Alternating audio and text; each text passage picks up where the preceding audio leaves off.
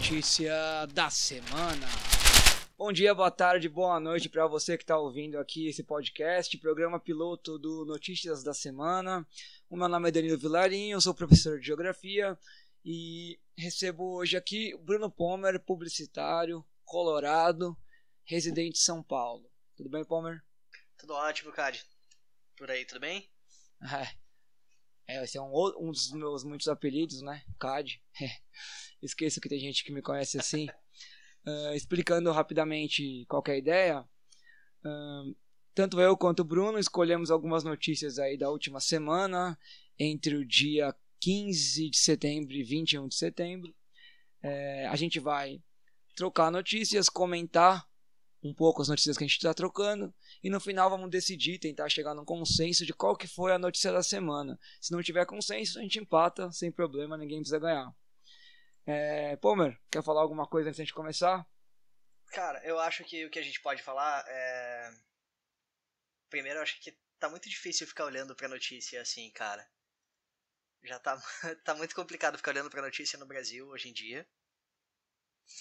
Que a gente fica cada vez mais puto. Mas. Acho que dá pra fazer uma seleção do, de com o que, que a gente vai ficar indignado dessa vez. E quais os melhores motivos para passar raiva. É, eu confesso que é difícil escolher poucas notícias numa semana, dá para escolher umas 50, né? Só com notícias do governo Bolsonaro, mas eu tentei variar, variar de órgão de notícia, variar de tema, para não ficar uma coisa muito centrada também em desgraças atuais do Brasil. Uh, vamos ver como é que sai. Uh, vou deixar você começar, jogar a primeira notícia aí pra gente comentar. Cara, uh, eu queria começar com uma que é bem bairrista, da, muito do, do exilado gaúcho que não mora mais lá, mas que acho que muita gente não sabe, mas no Rio Grande do Sul tem um feriado que é em 20 de setembro, que é em homenagem à chamada Revolução Farroupilha. Que de revolução mesmo não teve grande coisa, porque não chegou a, a, mesmo no período em que a a República uh, Gaúcha que existiu por um tempo, ela não chegou a ser muito, muito efetiva, não chegou a, a, a ter uma, grandes mudanças lá. Mas tem um, um episódio que é muito, muito mal estudado. Porque, cara, como toda revolução tem, dando um passinho atrás ainda do que eu vou falar,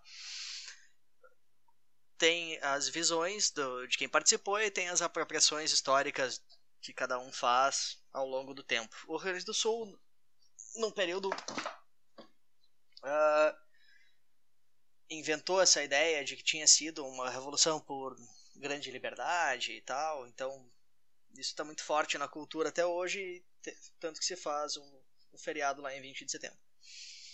Mas foi uma guerra de fazendeiro rico, né? aquela coisa de uh, somos meio abandonados pelo império, os nossos impostos são muito altos, então vamos nos separar daqui. Um pouco aquela ideia separatista que, que ainda está em voga até hoje. Felizmente com muito menos força. Mas teve um episódio lá que aconteceu, cara, que foi o massacre de Porongos e que é um, um episódio terrível em que muitos africanos escravizados foram uh, incorporados na, no exército revoltoso e a ideia, né, a promessa é de que eles seriam libertos no final do confronto. Eles lutaram, aquela coisa, e na verdade uh, o que aconteceu foi o tal do massacre, que eles foram traídos numa emboscada, já uh, perto do fim da guerra, e foi uma, um episódio terrível uh, que morreram centenas né, de homens escravizados. isso é muito pouco divulgado lá, acho que agora, em alguns últimos anos, historiadores têm falado sobre isso mas o legal é. A notícia que eu queria falar é a seguinte, que é um né, no meio dessas comemorações que são muito fortes na, na no Rio do Sul nesse período, um grupo de cultura negra fez um um grupo não, alguns, mas em um local específico, os caras criaram o Festival Porongos, que era um, um, uh, um festival musical e cultural com exposições e tal. E teve uma coisa bacana que foi, teve uma imagem que rolou numa notícia aí, que é uma criança negra com um figurino de, de Lanceiro Negro. Que lá tem, nessa época, muito forte o pessoal fantasiado lá de gaúcho, daquele, daquele jeito bem extravagante, de bombacha e lenço e faca na cintura. E mate na mão, né? Ah, não, é que mate na mão é, é do dia a dia. Né, mas. A... Ah, tem um estereotípico, é, né? Quer dizer, é, é, mas é do cotidiano. É né? muito do cotidiano, assim, é, é um estereótipo que se confirma, então. Eu acho que isso não. Não tá muito longe da verdade. Agora, a questão de usar o traje gaúcho, é, ele ocorre. No interior ele ocorre mais. Até porque ele facilita uh, esse trabalho que ainda existe bastante no campo e tal. Né? Mas não é algo do dia a dia, assim. As pessoas não andam. Uh, os nossos ouvintes que forem pro Rio Grande do Sul não vão encontrar em cada esquina um cara vestido de gaúcho, de chapelão e, e de bota e bombacha e, e, faca na cintura. Mas no, no mês de setembro, sim. Né? Até o dia 20 de setembro é um pouco mais fácil. Mas eu gostei, bacana dessa, dessa notícia, que a, a manchete exatamente é Evento em Porto Alegre relembra episódio em que soldados negros foram mortos na Revolução Farroupilha. E o LEAD é promovido por grupos de cultura negra da capital, Festival Porongos traz atividades musicais, oficinas de escrita, exposições e outras atividades. Também para relembrar a Batalha de Porongos, mãe criou roupas de lanceiros negros para as crianças. É algo que, uh, apesar de o Rio Grande do Sul ter uma população negra muito grande. Acho que tem, eu procurei alguns dados, mas não achei, mas eu já ouvi pesquisadores falando que os praticantes de religiões de matriz africana uh, são mais numerosos no Rio Grande do Sul do que em qualquer outro estado do país, talvez fora a Bahia. É algo que não não aparece nem muito nos livros de história de lá. Né? Eu acho que ter essa esse movimento dessa recuperação do orgulho, recuperação dessa, de uma parte da história, é, especialmente quando incomoda a história oficial, eu, e, né, eu acho bonito. É, eu já fui para Porto Alegre algumas vezes e nas primeiras vezes que eu fui, uma das coisas que mais me chamou a atenção foi a história do Bará do Mercado, que eu tinha essa impressão, né, de Porto Alegre como um lugar muito branco, Rio Grande do Sul como um lugar muito branco, e eu, não, eu achei muito interessante que num dos pontos turísticos mais importantes da cidade tem uma memória da, da luta negra, da história negra é, presente, né? E aí eu fui pesquisar Exatamente. também, eu não vou lembrar os dados agora, né? Mas eu também fui pesquisar e, se eu não me engano, na região sul é onde está concentrada, não sei se proporcionalmente ou no número total, acho que é proporcionalmente, os maiores adeptos de, das, das religiões afro-brasileiras, né? Tem muita gente aí da Umbanda, do Candomblé, de outras é, religiões afro-brasileiras que isso é meio que contradiz o senso comum de que é todo mundo muito branco e etc. Não quer dizer que as pessoas negras não sofram racismo aí, né? Eu só acho que é, não é um, um, racismo, não é uma exclusividade do Rio Grande do Sul. Quem dera fosse. É, eu, mas eu acho que, que não se sabe disso muito por conta do racismo, que prefere exaltar esse esse povo imigrante que vem a partir do século XIX, né, que chega os alemães que começaram lá por 1920 e poucos e os italianos já uns 50 anos depois, e que fizeram essa formação da, da, da população do Estado uh, de uma maneira muito forte a partir do século XX, tem um apagamento da história negra né, no, no Rio Grande do Sul no sul do país como um todo. Né? Então, as próprias ideias de que a escravidão foi mais branda, ou de que não foi tão forte, ou de que não houve tanto. Cara, é, é muito pelo racismo, por essa tentativa de, de branquear a história do Estado, sabe? É. é... Acho que é uma história que se repete, né, no Brasil todo, mas eu acho que realmente aí você pega o livro de geografia e sempre o que se ressalta é ah, uma região de migração alemã e italiana, né? Uh, e fica sempre nessa, batendo nessa tecla. A foto do livro de geografia é sempre a galera de Bombacha, no Rio Grande do Sul, ou a galera branca em Curitiba fazendo alguma coisa relacionada ao Paraná. Dificilmente você vê uma imagem de uma pessoa negra num livro didático de geografia que esteja no Rio Grande do Sul. Exato. E é isso, né? Continuar reforçando a mesma imagem para sempre. É... Aí fica aquela, aquela coisa, as mulheres mais bonitas estão no Rio Grande do Sul. É como se indiretamente o que está dizendo é que a beleza é branca, né? Então, para ser mais bonita você tem que ser branca. É, ah, a desigualdade de renda menor, melhor qualidade de vida no Rio Grande do Sul, aí de novo a mesma coisa. E aí você pega recentemente essa crise que está acontecendo nos presídios pelo Brasil e em Porto Alegre, no Rio Grande do Sul, é um dos lugares onde a crise é mais acentuada, né? Tem muita treta nos presídios aí, muita é, violência, é, mas... inclusive, nos presídios. É muito violento. E... Uh e aí eu brinco que é, é, tão separatista que o Rio Grande do Sul conseguiu criar suas próprias facções, que nem o PCC nem o Comando Vermelho conseguiram entrar lá. Sabe, os maiores. Uh, historicamente, nenhum dos maiores grupos de organizações criminosas conseguiram.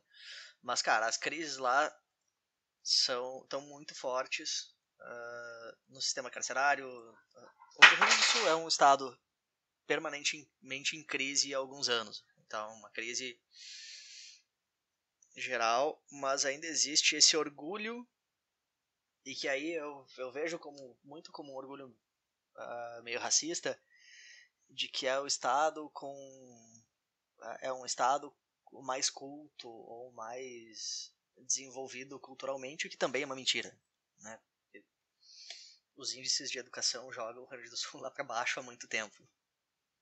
Né? Mas é uma coisa do aquele orgulho do imigrante, como se só o imigrante teuto italiano fosse realmente trabalhador. Né? E, e ninguém mais tem direito de ser trabalhador e culto como esses caras. Nossa, esse é um termo que eu nunca tinha ouvido, teuto italiano. Muito, muito louco. Mas, é, olhando pelo outro lado da notícia que você trouxe, é, que bom que demorou, né? Acredito que não só aí também, demorou no Brasil todo, precisou de uma lei, inclusive, para ter isso no livro didático. Mas que bom que finalmente a cultura negra está sendo resgatada e afirmada, né? De uma maneira positiva, criando referências para as crianças. Porque eu fiquei pensando, você vai no carnaval, qualquer lugar do Brasil, e a molecada tá fantasiada quase sempre de, sei lá, Superman, Batman, super-heróis, né? Todos esses super-heróis são brancos. E aí agora a gente tem um super-herói negro é, da Marvel, que é o Pantera Negra, e já mudou um pouquinho, bem de leve, né?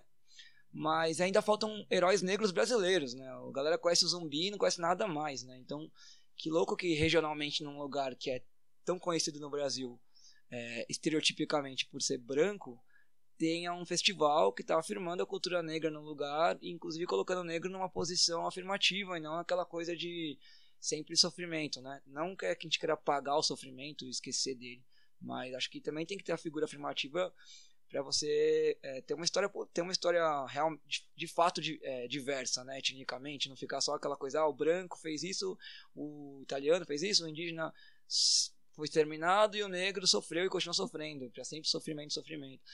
É, na semana passada ro... oh, na semana passada rolou um, uma uma jornada de educação popular aqui em São Paulo.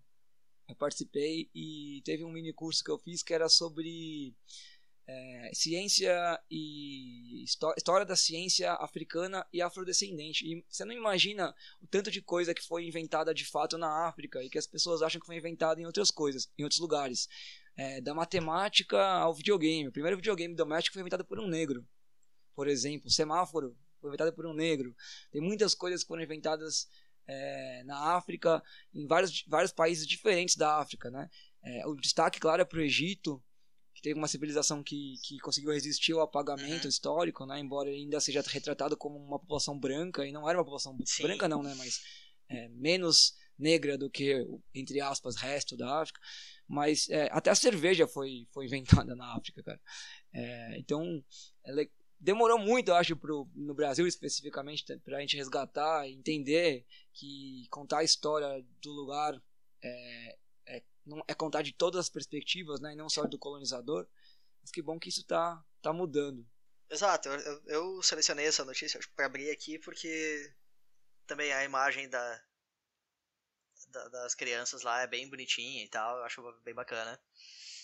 E tá, começar com uma ação afirmativa assim, uh, com pessoas que estão resgatando esse orgulho uh, no meio de um local e de um período em que elas são silenciadas novamente, eu acho sempre bacana, assim, acho sempre dá um, um caminho de para onde a gente quer ir. Bom, muito bom. É, para você que está ouvindo o programa, aí, episódio piloto, é, as notícias que a gente está citando estarão todas na descrição, com link para você quiser ver a imagem das crianças vestidas de lanceiros negros, inclusive. E já pegando o gancho para mudar de notícia, é, mantendo ainda o tema do, de, de, alguma maneira, o tema do regionalismo, mas indo para outro lugar, é, eu trouxe uma notícia relacionada ao futebol. É, o Bruno Palmer é um grande goleiro, goleiro do time que eu jogo aqui em São Paulo, União Lapa no último festival que a gente participou, pegou dois pênaltis, nos deu, trouxe a caneco. e é torcedor do Inter doente, eu sei que deve estar um pouco chateado aí, o Inter perdeu essa semana, mas eu não quero falar do jogo do Inter, obviamente. É, eu trouxe uma notícia que saiu essa semana, que é, na verdade, um, são duas notícias, mas eu trouxe a segunda, né, que chama, é, a notícia é, pesquisa da Datafolha detalha percentual da faixa etária dos torcedores brasileiros. Ela está relacionada a uma notícia anterior, que é importante também para porque eu quero falar, que é segunda pesquisa da, segundo pesquisa da Datafolha, um em cada cinco brasileiros é torcedor do Flamengo. E essas duas notícias combinadas são interessantes pelo seguinte: primeiro que mostra que o Flamengo nessa fase boa que está aumentou de novo a diferença. Na última, na última pesquisa estava empatado com o Corinthians ali, né? Mas o segundo e o terceiro, que são os dois pontos que eu queria trazer, é, o segundo é que achei interessante é que no Sudeste, que é de onde é o Flamengo, é, o Corinthians ganha. E aí a gente volta para uma discussão histórica né, de por que, que o Flamengo é tão, é, tão uh, objeto de torcida em outras regiões do Brasil. E aí tem várias opiniões, inclusive perspectivas, a gente pode compartilhar, não sei qual é a sua, mas o Flamengo é, ganha em todas, menos Sudeste e Sul. E por isso que eu falei que ainda era o tema do, do, regionalismo, do bairrismo, né? No Sul, Grêmio e Inter ganham de longe do Corinthians, que é o terceiro, e o Flamengo está bem longe do Corinthians ainda. É, então, o Sul, acho que essa identidade aí, é, não, no Sul não foi tão possível penetrar é, com as torcidas que eu chamo de colonizadoras, de algum certo ponto de vista, né? é, em outros lugares. É claro que é fruto de uma desigualdade social que reflete no futebol. aí você torce para um time do Amazonas, ele nunca está na televisão. é claro que você vai querer torcer para um time que está na televisão, né? Ou no rádio, né? sei lá, que, que seja. Mas. É, e a segunda notícia, o que, é, que eu trouxe primeiro, na verdade, mas é a segunda, juntas, né? É, pesquisa da Datafolha detalhe percentual da faixa etária, é porque essa pesquisa ela acaba com uma brincadeira histórica, cara. É, tem a faixa etária aqui dos torcedores, e aquela brincadeira histórica de que é, o Santos é o time da piada, o Santos é o time do meu vô, acabou, cara, porque realmente a maior faixa de torcedores do Santos está acima dos 60 anos, 32%. Mas a segunda maior está entre 16 e 24 anos, com 21%. Então, 21, um, um quinto dos torcedores do Santos é jovem, mostrando que a geração aí Robinho, depois a geração Neymar, realmente fez a torcida do Santos crescer de volta. Se a gente compara com o Botafogo, por exemplo, que é outro time que tem essa piada de torcedor velho, o Botafogo tem uma escadinha mesmo. Os mais, a maior parte da torcida está nos 60 anos ou mais, com 34%. E aí vai caindo, caindo, e entre 16 e 24, que são os mais jovens, tem só 8%. É, outro destaque dessa notícia que eu trouxe, que eu achei interessante, é só 3% dos jovens entre 16, oh, 3% dos jovens entre 16 e 24 anos é, declara que torce para a seleção, cara. Oh, desculpa. Errei a, errei a interpretação estatística. Vamos voltar. É, caguei na matemática. só 3% de quem torce para o Brasil está entre os 16 e 24 anos. A maior parcela de quem torce para o Brasil tem entre 45 e 59 anos. Se a gente combinar a conta, vai cair lá na época de ouro do Brasil da década de 70, né? 60, 70, 80, que é, quando o Brasil teve grandes times, ganhou muitas Copas, ou mesmo quando não ganhou, teve um, um time que encantou o mundo, né? 82, 86 e tal. Mas só, os jovens não torcem pro Brasil mais, cara. Muito pouca gente jovem torce pro Brasil. É, é isso. uh, cara, acho que tem, tem algumas coisas. Como gaúcho, a gente tem uma, uma parada que é a seguinte: tenho até uma certa raiva, cara, de times do Sudeste. Uh, muito pela questão da, do favorecimento em, uh, da grana de TV e da transmissão, sabe? Uh, uma coisa, o meu pai é um. Meu pai não é um cara que é um torcedor mega fanático, mas ele sempre foi um cara muito indignado. E ele não conseguia assistir jogo na TV sem ficar xingando o locutor. Que, cara, esse desgraçado tá torcendo pro Flamengo, esse desgraçado tá torcendo pro Corinthians, esse, esse cara. Né, os caras não botam alguém de fora pra, pra narrar e tal. Então tinha sempre um certo favorecimento na abordagem midiática da coisa que acabava transparecendo um pouquinho na, na narração, em comentários. Aquela questão de de o Flamengo sempre foi o, o time uh, que representa o carioca, que é um de, né, numa maneira como produto de exportação do turismo e como que era o queriam que fosse a imagem do Brasil. Então aquilo era é um time que foi vendido mediaticamente uh, interna e externamente. Sabe? Como é o time que tem o jogo das quatro da tarde do domingo, cara. Sempre foi. Né? O, o, e, cara, não tô falando mal do Flamengo ou falando mal do Corinthians ou de qualquer outro clube. É, é uma situação de como, como o futebol no Brasil é representado na mídia e como ele, como ele aparece.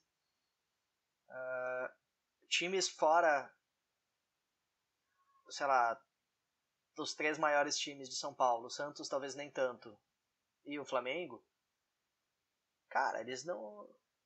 Sabe, sem ser esses quatro, uh, eles só aparecem na TV no horário nobre quando eles estão enfrentando esses times.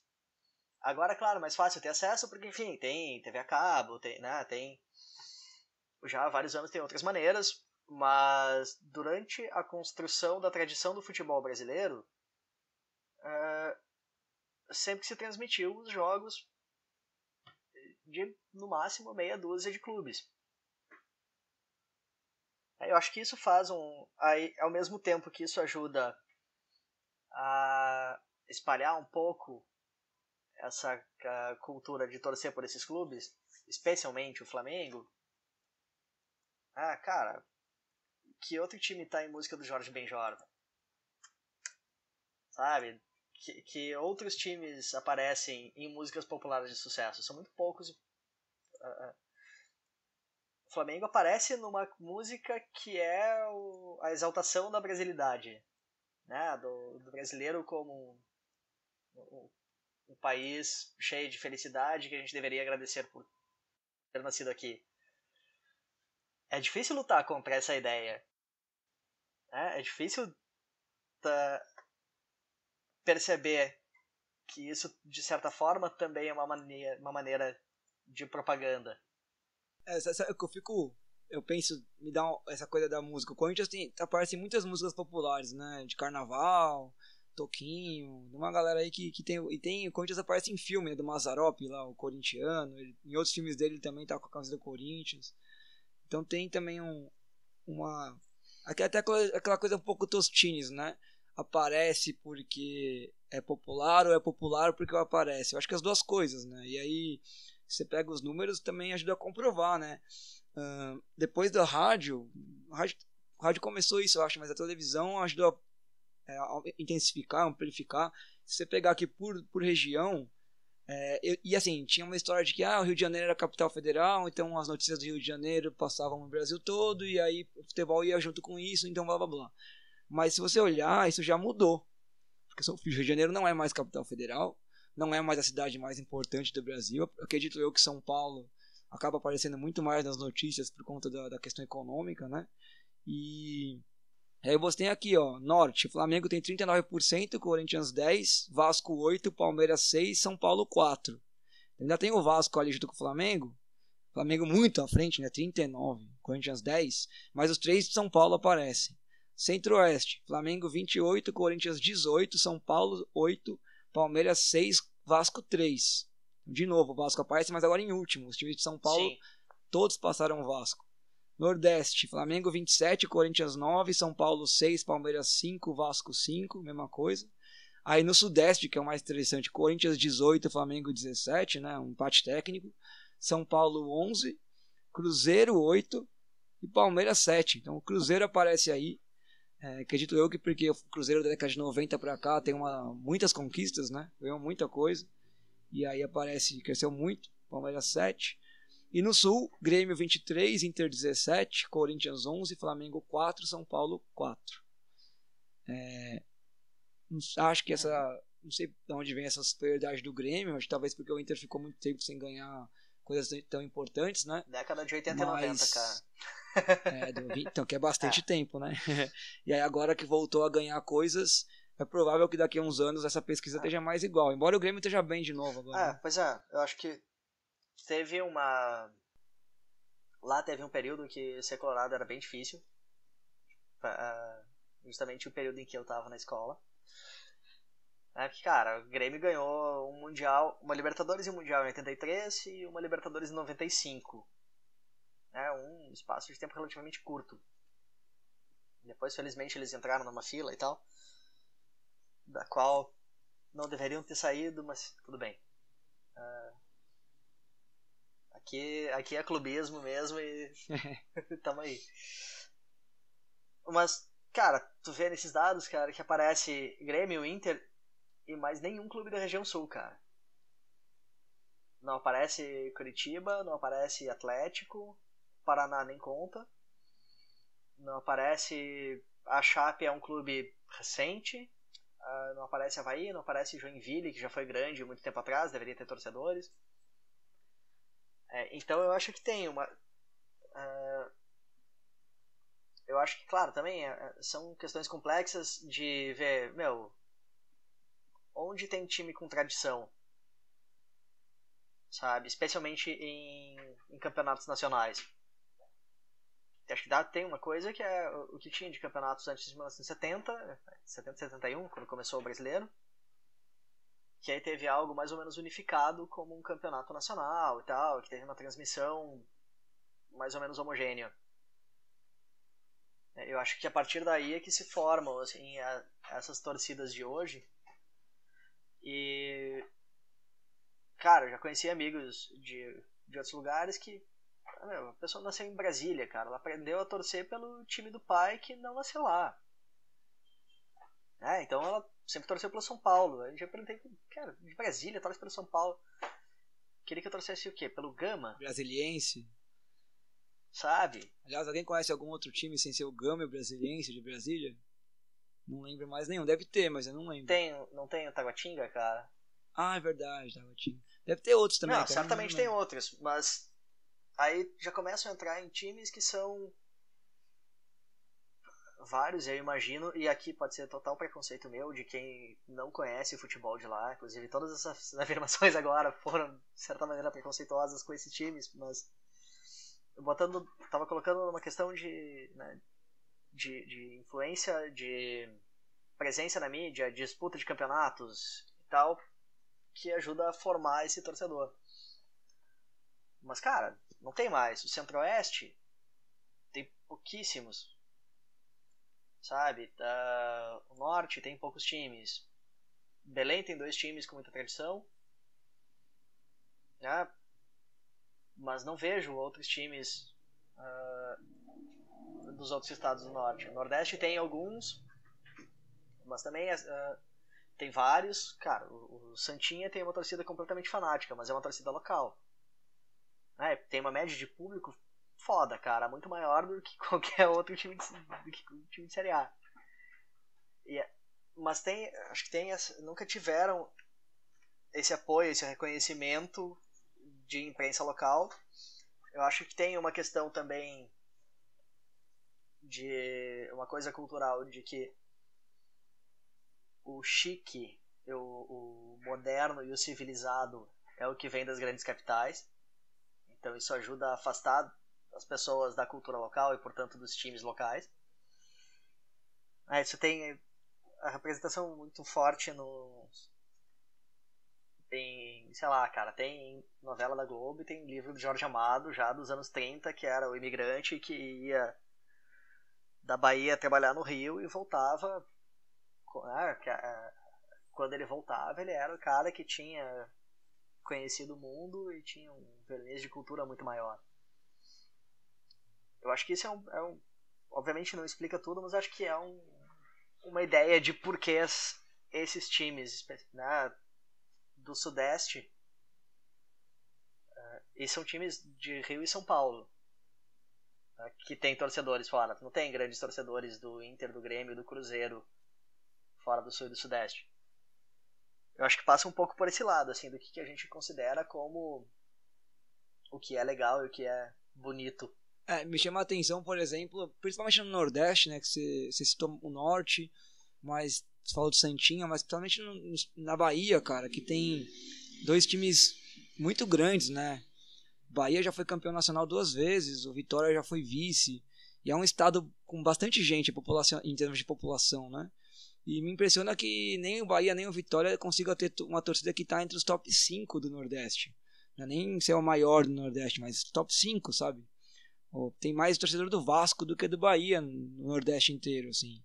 E é muito louco, né? Porque é isso, é, é compreensível que alguém tá no estado que não participa do futebol nacional de, de alto nível é, torça para dois times. Eu não acho isso que é exatamente um problema. Eu acho que é um efeito da desigualdade social que se expressa econômica e tudo que se expressa no futebol.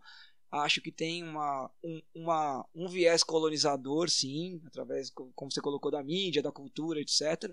Mas também acho que tem uma questão de interesse por futebol que faz com que as pessoas façam isso. Igual hoje a gente tem a molecada que torce pro Corinthians e pro Arsenal, pro Inter e pro West Ham. West Ham não, porque West Ham é uma merda, né? Mas pro Inter e pro Manchester City, sei lá. É o que passa na TV, né, meu? E é, o, é onde os, os grandes jogadores, os grandes jogos. A própria mídia ajuda a inflar essa ideia de que lá é muito melhor do que aqui, não sei o quê.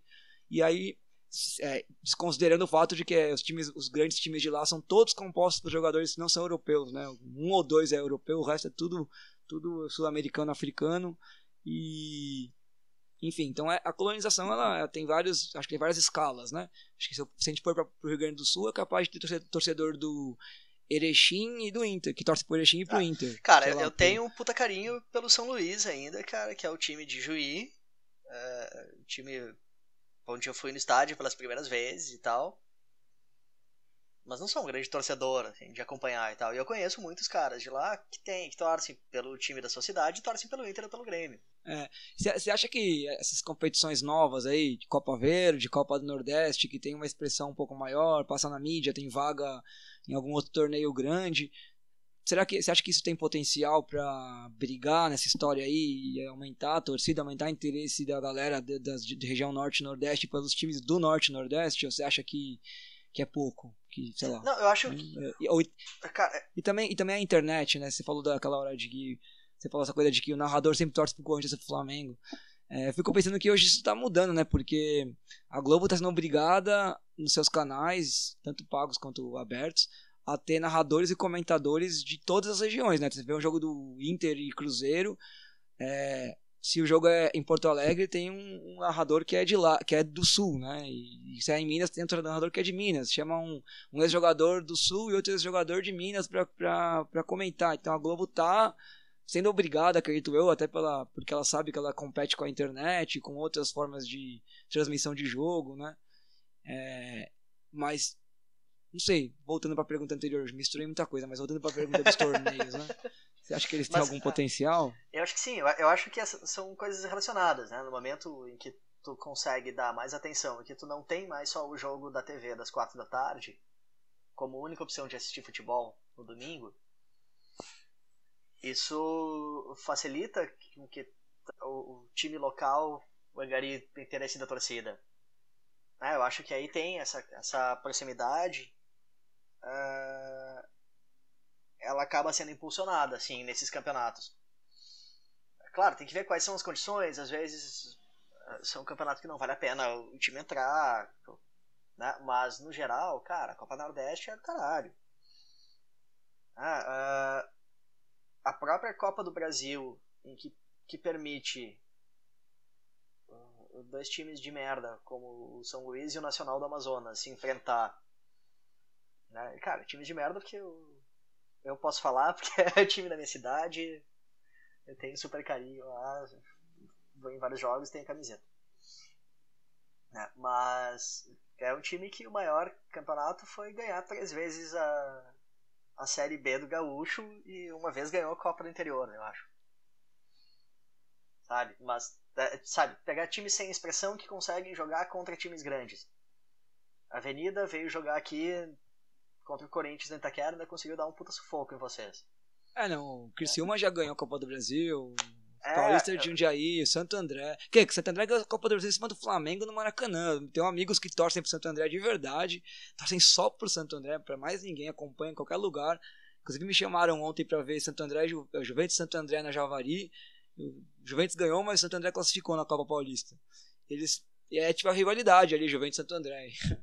mas é, e eles, cara, eles, o cara foi pro Maracanã, ele invadiu o gramado no final. É a, é a, sei lá, a glória da vida dele é esse jogo, né? Então é muito louco isso, né? Exato. Então eu acho que é, eu acho que esses campeonatos uh, regionais e, e eu citei a Copa do Brasil porque ela é um campeonato nacional, mas que tem uma fase inicial que dá essa oportunidade do cara fazer, às vezes, dois jogos contra um time completamente fora da, da realidade do dia a dia dele, sabe? Mas eu acho que sim, cara. No momento em que tu movimenta, tu profissionaliza um futebol que muitas vezes é quase amador, né? Porque a, que tu consegue, por ter uma sequência de jogos maior, ter um campeonato que mesmo que não seja dos grandes campeonatos da CBF, tem uma premiação interessante, tem uma rotina de jogos, isso faz com que haja um investimento maior uh, de patrocinadores, de publicidade, que dá um retorno maior para o clube que ele pode investir, cara, às vezes numa, numa sala de musculação com equipamento decente, que vai fazer com que o time tenha uma forma física um pouco melhor sabe? E isso acaba tendo uma evolução em cadeia, aos poucos, né? Ninguém consegue montar um time pra, pra brigar por, sei lá, vamos falar de G4 do brasileiro em cinco anos.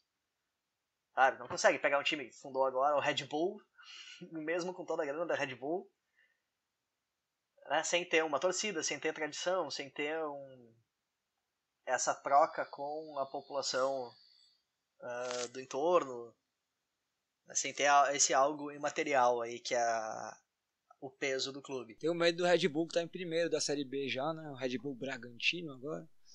É, que é bizarro, que é isso, eles compraram a tradição, né? O Bragantino já foi vice-campeão brasileiro, já foi campeão paulista, eles compraram a tradição do Bragantino. E a torcida protestou, ainda protesta, mas mas é isso, ao mesmo tempo que protesta, tá vendo o time liderar a Série B, chegar na Série A depois de sei lá quantos anos. Chegar na Série A, digo eu, que com essa grana, o projeto do Red Bull é sempre grande, né? Você vê a Champions League esse ano, tem dois Red Bull, tem o Leipzig e o. Qual que é o outro? Da Áustria, esqueci agora, da Salzburg. Salzburg e Leipzig.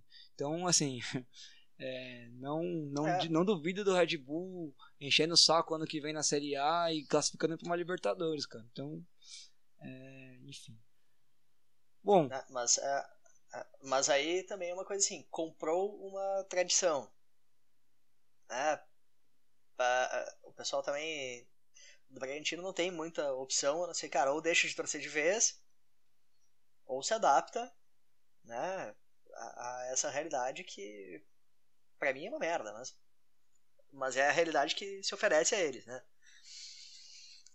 Agora, é algo. Uh, voltando um pouco, eu acho que justamente para evitar esse tipo de coisa, de cada vez mais. Aí, claro, tem questões de legislação, tem questões de, de viabilidade financeira de clubes, mas eu acho que esses campeonatos uh, que ajudam a dar visibilidade, ajudam a fortalecer laços, campeonatos mais regionais em que o desgaste financeiro e físico não é tão grande pelas viagens muito longas, que a gente sabe que é um problema para times com estrutura menor. Ah, não é todo time que pode fretar um, um jato para fazer uma viagem para atravessar o país, cara. Uma viagem de 8 horas numa quarta é para jogar no domingo é foda. Mas eu acho que sim, cara. Eu acho que tem uma chance junto com, com essas outras questões de de ter apoio de mídia mais local, de ter essa própria descentralização do poder da, da, comunicação a respeito do futebol, eu acho bem interessante. Tem que ver como isso vai progredir, como isso vai funcionar, mas um potencial para ser uma melhora, eu acho que tem sim. Bom, para a gente mudar de notícia, sair do futebol e ir para o próximo tema, o que, que você traz para a gente, Pomer? Que gancho você consegue fazer aí? não precisa de gancho não, qual é o próximo? Cara, vamos, vamos sem gancho porque eu selecionei algumas coisas meio aleatórias e. Uh, tá ligado naquele. no Asmina? Que é um, um, Asmina é um site de jornalismo e tecnologia. Ah, aquele com Z, né? Asmina com Isso. Z? Sei, conheço. Uh, que é um site pô, é muito massa, os caras, uh, uh, os caras não, né? As minas tem uma abordagem bem legal e tem, uh, e tem um trabalho bem interessante. Elas fizeram uma matéria um tempo atrás sobre recomendações da OMS para fazer um aborto seguro.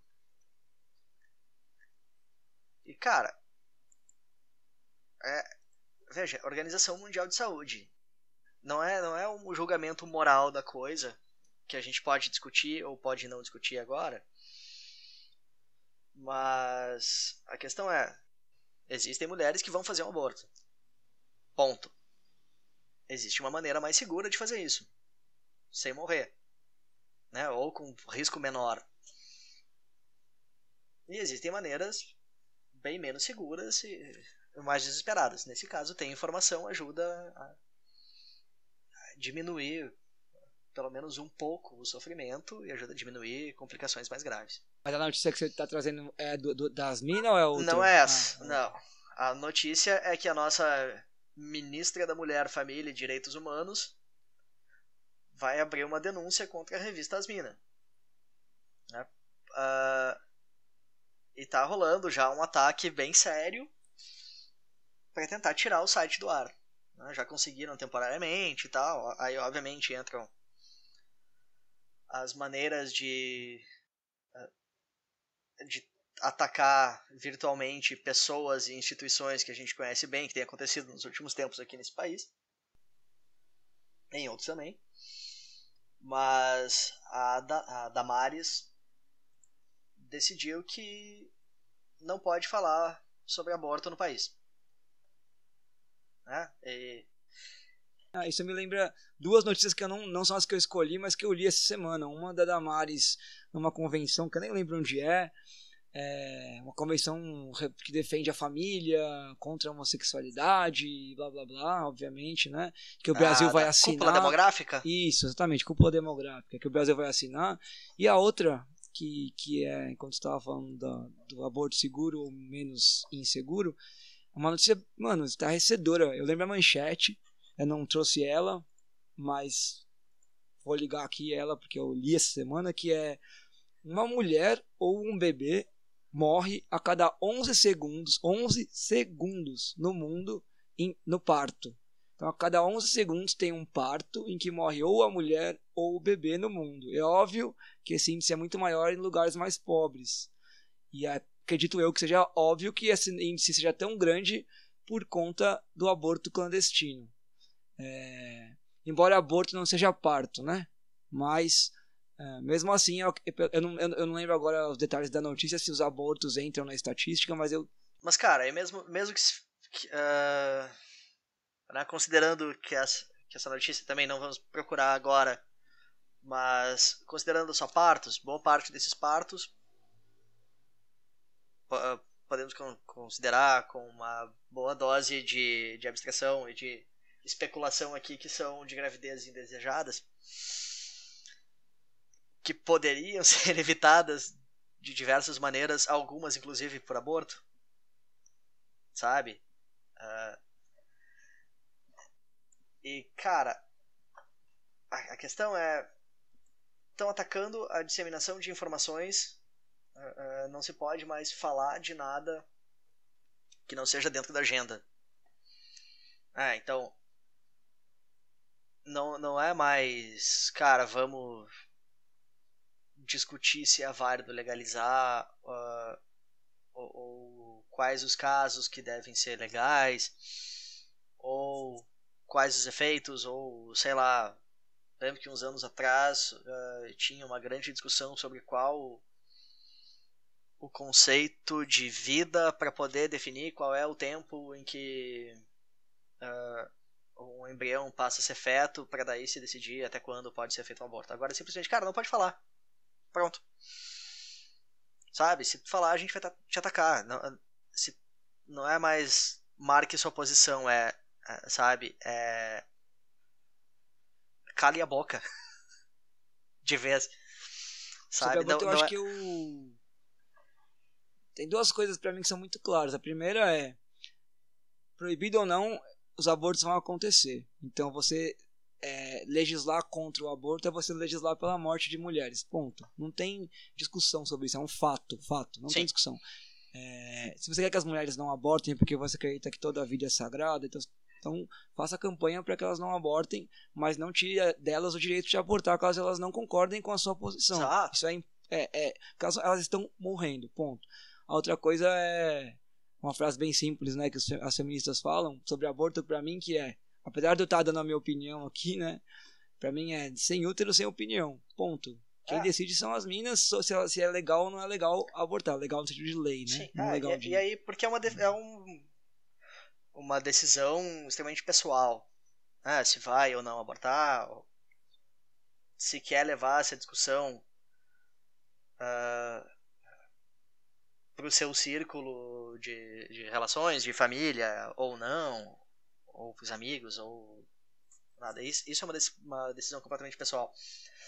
Acho que aí a, a discussão né, que deve que, que aí deve ser feita, não que é que a, a discussão, o principal daqui é não se pode mais discutir, não se pode mais passar informação, não se pode mais usar a palavra, né, usar o nome. O, não que não que o conteúdo seja parecido, mas eu vejo uma maneira parecida de lidar, uh, porque entra na questão das proibições, né, da, das coisas que, que para essa grande onda conservadora são parecidos uh, na questão de, cara, é proibido e pronto. Né, não pode fazer. Que é. Vai falar em uso de drogas. A minha irmã trabalha com saúde pública e trabalha muito com redução de danos. E, cara, é uma coisa assim, porra, quer fazer? Beleza, tenho aqui algumas maneiras de fazer sem morrer. Obviamente, de novo, eu não estou comparando usar drogas com fazer um aborto, a não ser nesse sentido de que existe uma proibição veemente contra eles, né, e, e de que, novamente, são questões uh, pessoais e sociais em, em alguns pontos, que está sendo vetada qualquer discussão a respeito do assunto. Isso é um atraso tão desgraçado que vai nos levar para vários anos no passado e vai causar cada vez mais morte. É, no momento em que tu não pode uh, falar como reduzir os danos de uma intervenção ou de um comportamento, uh, mesmo que ele seja proibido, sabe? É, tá fazendo com que as pessoas vão sofrer as piores consequências.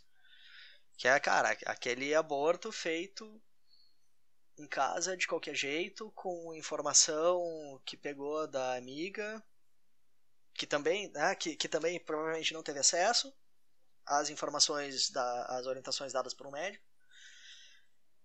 E isso vai causar mais mortes, isso vai, vai causar mais dor, isso vai causar, causar mais sofrimento.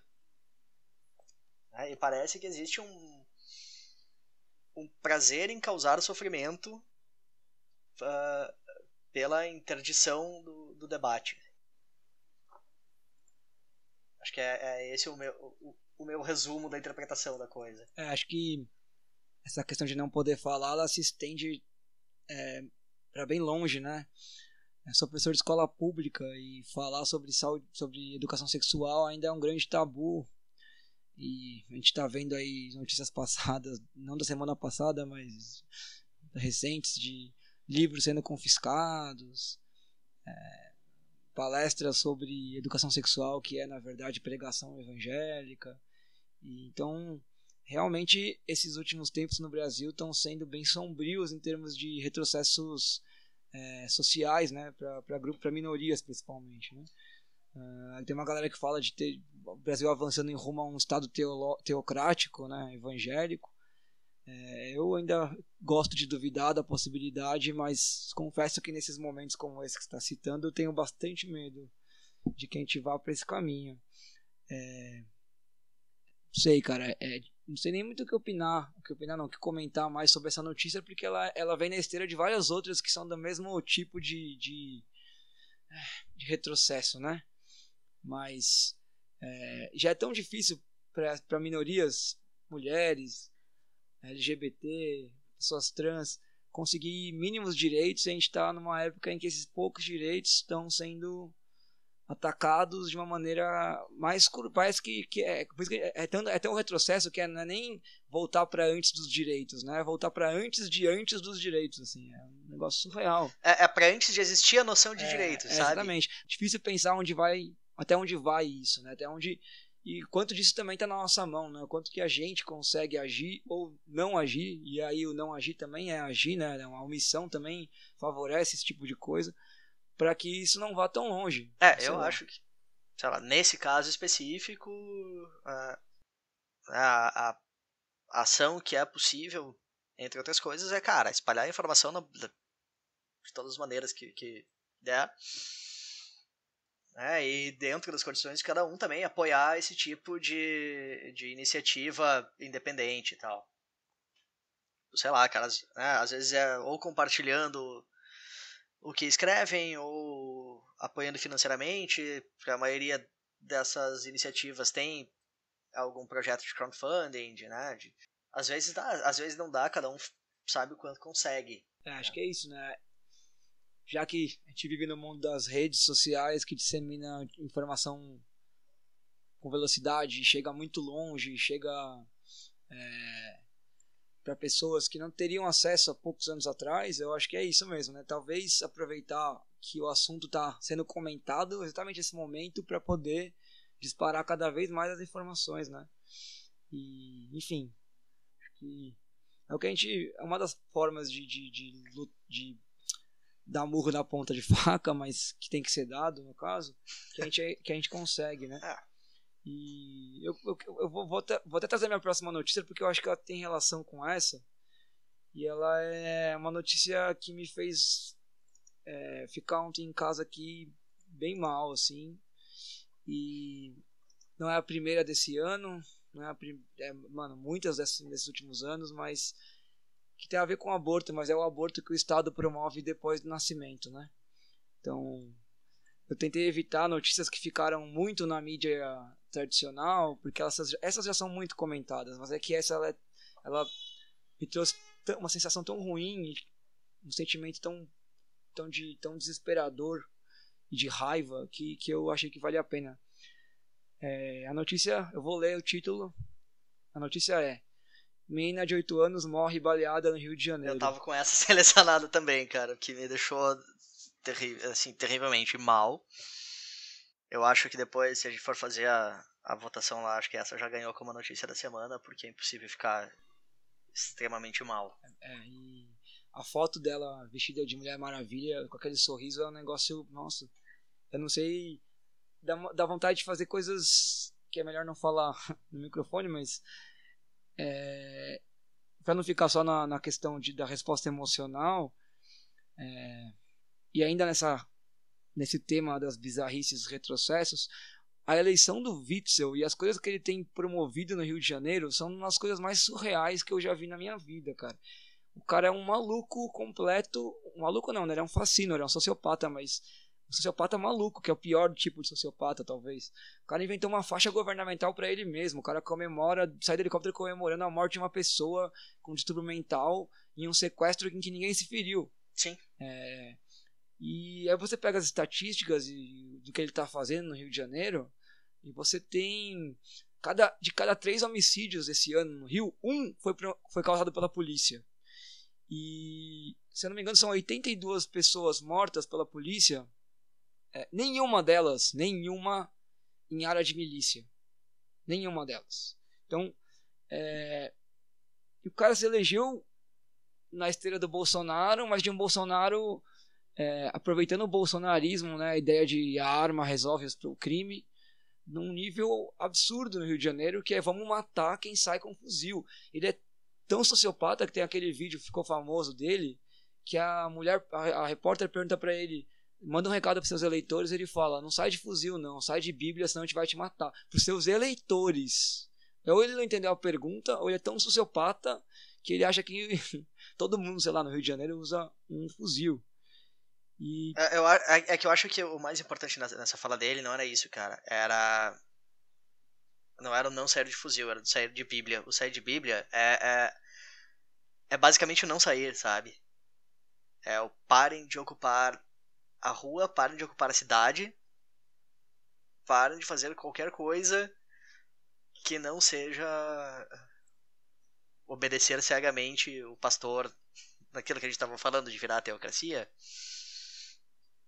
Eu acho que é isso, cara. É uma. A, a, a polícia militar do Rio, ela foi criada para conter uh, uh, insurreições de escravos, né? Era uma eh, tinha rolado a revolução no Haiti pouco tempo antes e tal, então era uma polícia para proteger o imperador, a corte e os seus amiguinhos ricos. Agora, cara, 200 anos depois, ela continua sendo a mesma coisa, só que para proteger pastor evangélico. Ah, detalhe, o Witzel ele foi levado para a política pelo pastor Everaldo, que é uma figura bizarra também no Rio de Janeiro, ligada a várias coisas, é, várias, várias, várias atrocidades, né?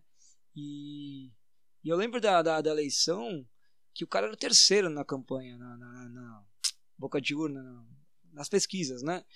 Que a galera votou nele porque teve uma, um espalhamento de um envio de mensagem massivo de pastores para suas bases evangélicas no WhatsApp, dizendo para votar nele dando números só, nem nome. Então as pessoas eram entrevistadas depois, votou em quem? Ah, votei no juiz lá, votei no. Ah, já é um nome difícil de falar, né? Wilson Witzel, então falava o nome errado. E, o cara, e esse cara foi eleito e ele quer se candidatar à presidência, cara. Então imagina essa eleição presidencial de 2022, Dória, Bolsonaro e Witzel. Mais algum algum, se não aparecer mais nada nenhum bizarro, mais bizarro que isso, né? Mas voltando para a questão da, da, da polícia em si, é, eu acho impressionante que, que continue a mesma política e que a população ainda acha que essa política tem algum efeito algum resultado. E não estou dizendo que para analisar número, estou dizendo da vida real, sensível, palpável do dia a dia. Porque esse cara só é eleito com volta de muita gente pobre. E essa gente pobre que está na favela, que está é, em bairros pobres, que são as maiores vítimas de ações policiais violentas. Então eu, ainda me impressiona o poder que talvez a igreja evangélica nessa situação específica, mas é, a sociedade como um todo, né, essa sociedade que a gente vive, é, do, a, o poder uh, hierarquizado e o poder do discurso, da mídia, é, da, lá, do populismo. Se por um lado a gente tem um momento de, de distribuir informação na, na, na, rede social, essa informação ela pode ser usada para qualquer coisa, de qualquer jeito, né? Parece que ela reforça ainda mais uma estratégia que, meu, são quantos anos já de disso, de vamos atirar em bandido para ver se resolve, né? Não, nem, tô pedindo uma análise é, social, psicossocial, nada, sociológica, tô falando o, o, óbvio, assim, na sua cara, né? Isso não tá funcionando, as pessoas estão morrendo, e os bandidos continuam aí, cada vez mais poderosos, aliás, né? Eles não estão nem sequer diminuindo o poder deles, estão só aumentando, cara. É, eu vi aqui que só em janeiro e agosto de 2019 morreram 62 pessoas é, no, na região do Complexo do Alemão, que é onde estava a Agatha, né?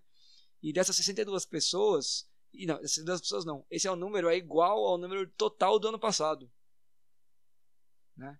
Então é óbvio que é uma política muito clara de extermínio da população preta pobre periférica, né? o tal do PPP, é bem claro, é bem óbvio assim.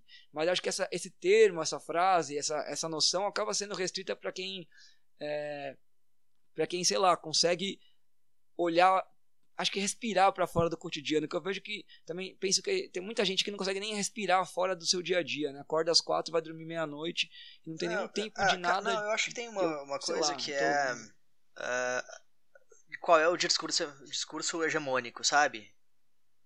Existe um discurso uh, consolidado que é inquestionável de que a única maneira de combater a criminalidade é, é ser o justiceiro. Sabe? O Punisher. É, e, e já que, voltando, voltando pro Flamengo, que você fala, desculpa te interromper, mas só voltando pro Flamengo. Ah, não, fala. E a coisa da cultura, a gente tem nessa, nessas últimos anos aí o Tropa de Elite, né? É. Por mais que a intenção do diretor possa ter sido outra, o que ele fez foi um thriller de ação em que você torce pro policial. Quer dizer, você se torce, né? Enfim, ele é o herói, uhum. mesmo que ele esteja torturando e matando. Exato, cara, tanto que ele, ele fez esse filme tão mal feito nesse sentido, porque era evidente que ele queria colocar o, o Capitão Nascimento como um, um, psicopata. A questão é que existe toda uma fala de que, cara, ele tá certo. Ele já existia antes. É, agora, uh, o filme ali, cara, porque tu vê que é, ao mesmo tempo ele é o ele é o assassino, mas ele tá de certa forma, resolvendo o problema. Né? De uma maneira, entre várias aspas, né? mas ele, ele tá lá combatendo a criminalidade. Ah, cara, ele é o, o Batman que quebra a cara de pivete de rua. Né? Guardadas as devidas proporções, mas é, ele tem essa coisa do super-herói. Tanto que a, e a coisa ficou tão mal colocada que o Padilha teve que fazer aquele Tropa de Elite 2 para explicar o primeiro. E não funcionou, obviamente, né? Em parte porque o Padilha é um cara que tem vários problemas de parecer não entender a coisa. Ah, ver as entrevistas dele é uma, uma coisa reducionista de botar a culpa de tudo no PT, né? De, de questões complexas, cara, é tudo culpa de, de um partido que teve agora durante alguns anos. Uh, mas, ao mesmo tempo, de ignorar caras que propõem outras maneiras de se lidar com segurança pública, inclusive discutir qual é a presença do Estado dentro desses desses locais mais violentos. Né? Que a única presença do Estado ali é, é praticamente a polícia. Né? Na maioria das vezes. E aí o, o, que se tem na mídia é que é isso aí mesmo. Que é, é, é como se fosse uma escolha da Agatha estar naquele lugar lá por culpa dela. E são, são tantos casos, né? Não é, não é uma. E também não é, não é exclusividade do Rio, né? Porque aqui em São Paulo a polícia militar também comete é, massacres to, praticamente toda hora, né? Temos muitos. É, mas aqui, nesses últimos tempos no Rio tá aparecendo muito no, na TV porque o Witzel realmente tá com uma política que é bizarra, né? O cara fez voo de helicóptero metralhando é, bandido, entre aspas, e aí foi ver o que ele acertou, ele acertou uma tenda de oração, né? Então aquela história de, de não sair com a Bíblia, sair com a Bíblia não tá resolvendo ah. nem assim, mesmo Os assim caras estão um atirando em escola sem é. menor pudor. Sabe? Só pra dar o crédito aqui, ó, só pra dar o crédito, eu roubei essa piada do Gregório do Vivier, mas tudo bem. é, mas. E cara, é o seguinte, tem... e aí o, o que mais me incomoda.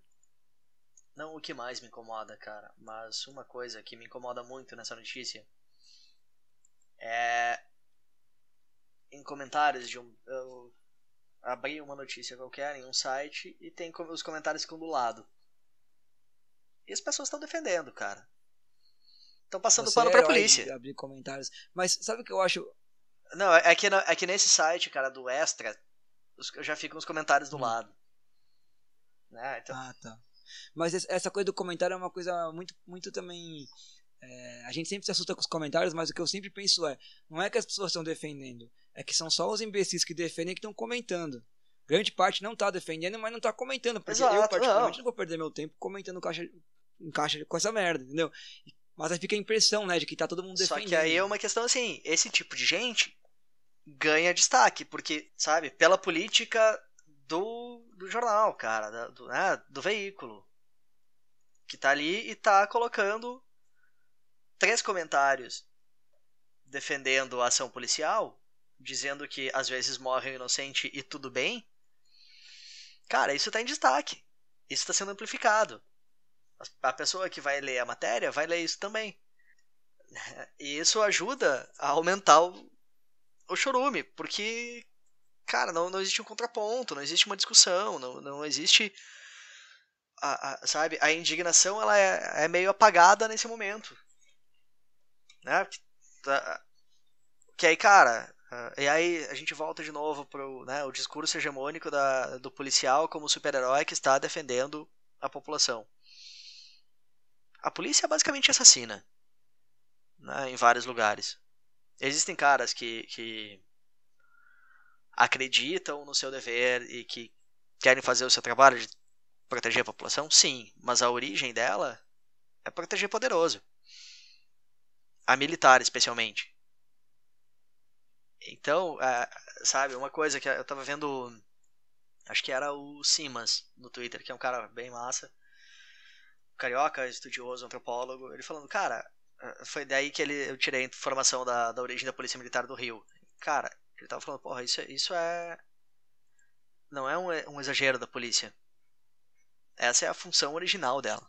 É, a história da polícia em São Paulo é bem parecida, né? Tem, inclusive as ah. estrelas da corporação são todas respectivas a atuações em coisas bizarras, né? Uma delas é caça de índio, é, os bandeirantes, enfim, só, é só bizarrice eles estampam com orgulho. Se entrar no site, você vai lá ler. É, Pomer, nosso programa piloto tá com uma hora mais ou menos de duração já. O que, que você acha? A gente escolhe mais uma notícia de cada um, já que foi duas suas, duas minhas. Ou a gente. Cara, eu acho que a gente pode encerrar com essa, porque essa foi, foi forte demais e. Acho que deu um dor suficiente aí pra gente falar dessa vez, cara. É verdade. Eu até tinha uma, uma notícia que eu separei para ser aquele alívio cômico, mas eu acho que depois, nesse assunto, não, não, tem, não tem nada pra dar risada, não. Esse assunto, ele é. Então, só pra gente. Enquanto a gente decide aqui se essa vai ser mesmo a notícia da semana, é, que música que você escolheu para tocar o pessoal ouvir enquanto a gente faz a conversa de qual vai ser a notícia da semana? Cara, deixa eu achar aqui que eu, eu já vou te mandar ela. Mas o. Mas pode falar só o nome? Cara, eu tava pegando uma, uma musiquinha do Surra. Surra, não conheço. Surra, cara, é uma banda de Santos, abrindo o show do Ratos agora há pouco. Eles têm um disco muito legal agora de, de 2019. E ela se chama Escorrendo pelo Ralo. É punk, é hardcore, é o quê? É meio hardcore, é, é, um hardcore, meio crossover. Certo. Punkzão. Então, é, enquanto você escuta aí surra escorrendo pelo ralo, Pomer e eu discutiremos se essa é a notícia da semana. Já voltamos.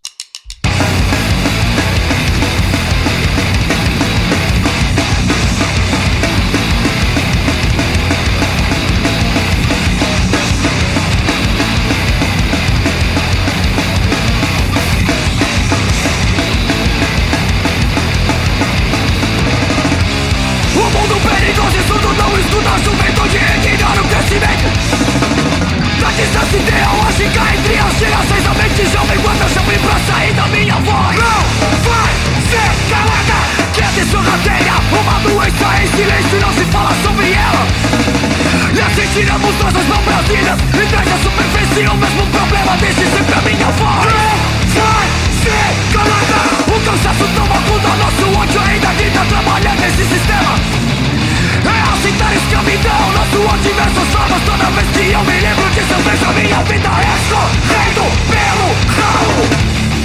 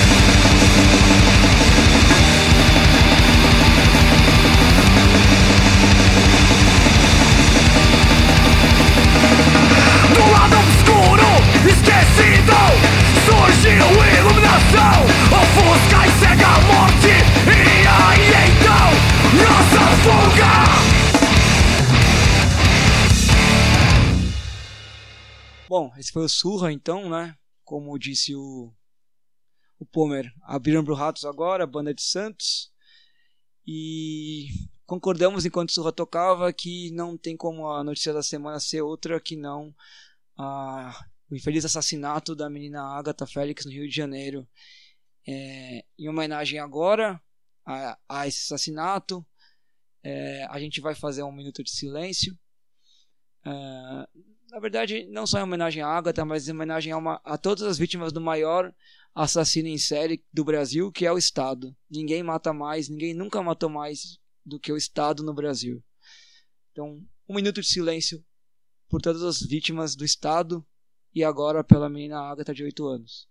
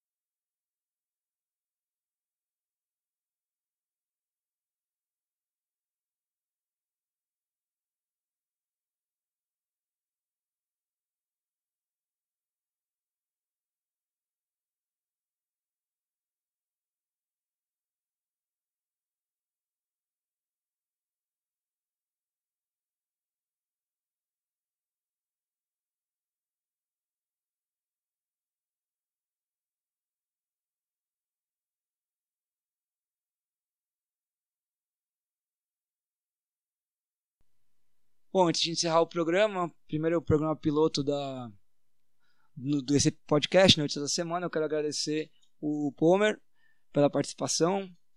É, perguntar, Pomer, você tem um recado final? Alguma coisa para falar? Alguma coisa para sugerir para a galera? A palavra é sua. Não, cara, eu queria agradecer o convite. Espero que o pessoal tenha gostado da participação e que a gente possa construir umas notícias melhores daqui para frente. É. Muito obrigado por ter sido o primeiro. É, a gente nunca esquece. e que você continue defendendo muitos pênaltis pela União lá. Uh, para terminar, deixo com vocês um áudio da é, Débora da Silva, coordenadora do, do Mães de Maio, né, um movimento que foi formado por exatamente mães que perderam seus filhos assassinados pelo Estado nos crimes de maio de 2006. É uma fala forte, ao mesmo tempo que deixa a gente para pensar sobre como a nossa omissão também ajuda a matar é, meninas como a Agatha. Uh, semana que vem, domingo que vem, a gente tem o episódio 2 do Notícias da Semana. E espero que, como disse o Pomer, possamos falar de coisas é, menos destruidoras do que a morte de uma menina de 8 anos com um tiro de fuzil pelas costas. Um abraço e até mais porque não foi um, nem dois, nem três. Foram mais de 600 jovens assassinados. E hoje está fazendo nove anos que mais matou no estado de São Paulo, principalmente o resistência com o, o fator de resistência seguida de morte, porque a resistência seguida de morte é licença para matar. A, a, resistência seguida de morte é o atestado de óbito do passado, é os falsos atestados de óbito do passado que é, é o presente nas resistências seguidas de morte. Então é isso. Quando o Brasil não, não, não faz é, a sua lição de casa, não pune seus torturadores, não pune os assassinos do povo que vai para a rua para lutar, né? Então ele continua a matar, mas a gente só que a gente tem rotulado a periferia. Eles ficaram, eles vivem, a ditadura vive, ela sobreviveu, o pau de arara sobreviveu, sobrevive até hoje, entendeu? E a gente sabe que o desaparecimento forçado sobreviveu muito mais. A gente não conseguiu achar os corpos da vítima do passado e também nós, Mãe de Maio, procuramos os corpos das no, das nossas vítimas, dos nossos filhos, que são mais de 30, que o Estado ocultou, né, os corpos deles, mas nós estamos aqui, nós exigimos que a ditadura não acabou e tem que acabar. Ela só vai acabar com o fim da polícia militar. É isso que nós, nós queremos. E outra, é mais berrante ainda, quando a gente vê uma pessoa que é é, ela, ela pratica é, o, o, mal contra a vida, é sentar na cadeira de, de, de, direitos humanos. Eu queria, eu queria entender e queria perguntar, olho no olho, para esse deputado, o que, que ele entende de direitos humanos, porque é, matar bandido é muito fácil. De quem você está falando? Eu estou falando do Coronel Telhada, entendeu? Que fala que mãe de maio é, é, é, é, é mãe que defende bandido.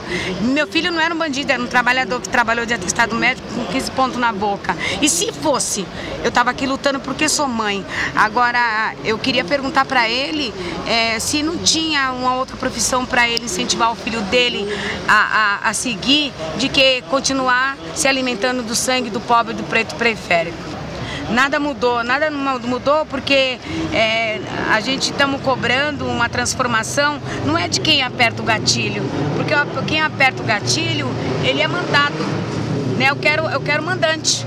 A gente tem que parar, o Brasil tem um costume de punir né, quem, quem, quem é mandado. A gente quer um mandante. É, eu tenho um, um, filme que eu falo assim, é, é, levar nossos filhos nossos irmãos, nossos pais, nossos avós, nossos bisavós, todos mortos no mesmo dia. Esse dia longo do ano que persiste em não acabar. Foram mortos pelas mesmas mãos que muda de corpo. É a mão do mando de gente que tem a lei e o dinheiro e as armas a seu favor. É a mão do capitão do mato que está atrás de cada homem fardado, de gente que dá nome a avenidas e estrada que atravessam essas terras. Mas lembre-se, foram nossos filhos que morreram sem a proteção da lei e sem a satisfação do dinheiro. Foram nossos filhos que morreram e não tiveram funeral, não viraram monumento e nem nome de rua. Como eles ousam negar que a gente fale o nome dos nossos filhos? Como eles proíbem enterrar os corpos sem nome que se acumulam pelos cantos? Por que, que eles querem arrancar esse pedaço de nós? Não esqueceremos essa parte amputada, essa dor que dói como uma fisgada de um membro que já não existe mais se querem secar nossas lágrimas, se querem que nossos mortos virem comida de saúva, nós como mãe, é nosso dever não deixar. Mesmo que nos aprisione com as leis e mesmo que nos amedronte com os fuzis, eles, esses monstros, não vão viver alimentados do meu medo. E eu clamo com a sociedade aterrorizada. E vocês? Vão me ajudar a erguer esses mortos? Vão me ajudar a erguer esses túmulos? Não deixe que meu grito se transforme numa palavra muda e ecoar pela paisagem. Me ajuda a barrar o rajar das metralhadoras. Mas lembre-se, eles morreram com 13, 14, 15, 20, 30 anos. Nós carregamos ele em nossa barriga, nós demos a luz, nós demos a vida. Isso nós não vamos esquecer. Temos que lembrar dos nossos, temos que lembrar dos mortos. Esse é o dever dos vivos. esse trabalho não é um trabalho perdido. Mas lembre-se, eles morreram como filho, irmão, pais e avós, não como terrorista, como eles rotularam no passado, e nem como escravo de uma abolição escrita a lápis. Os brasileiros continuam escravizados. Temos que lembrar dos nossos temos que lembrar dos nossos, porque é sangue nosso que dá de beber a lavoura, é sangue nosso que dá liga ao cimento a cada nova cidade. Os nossos mortos têm voz.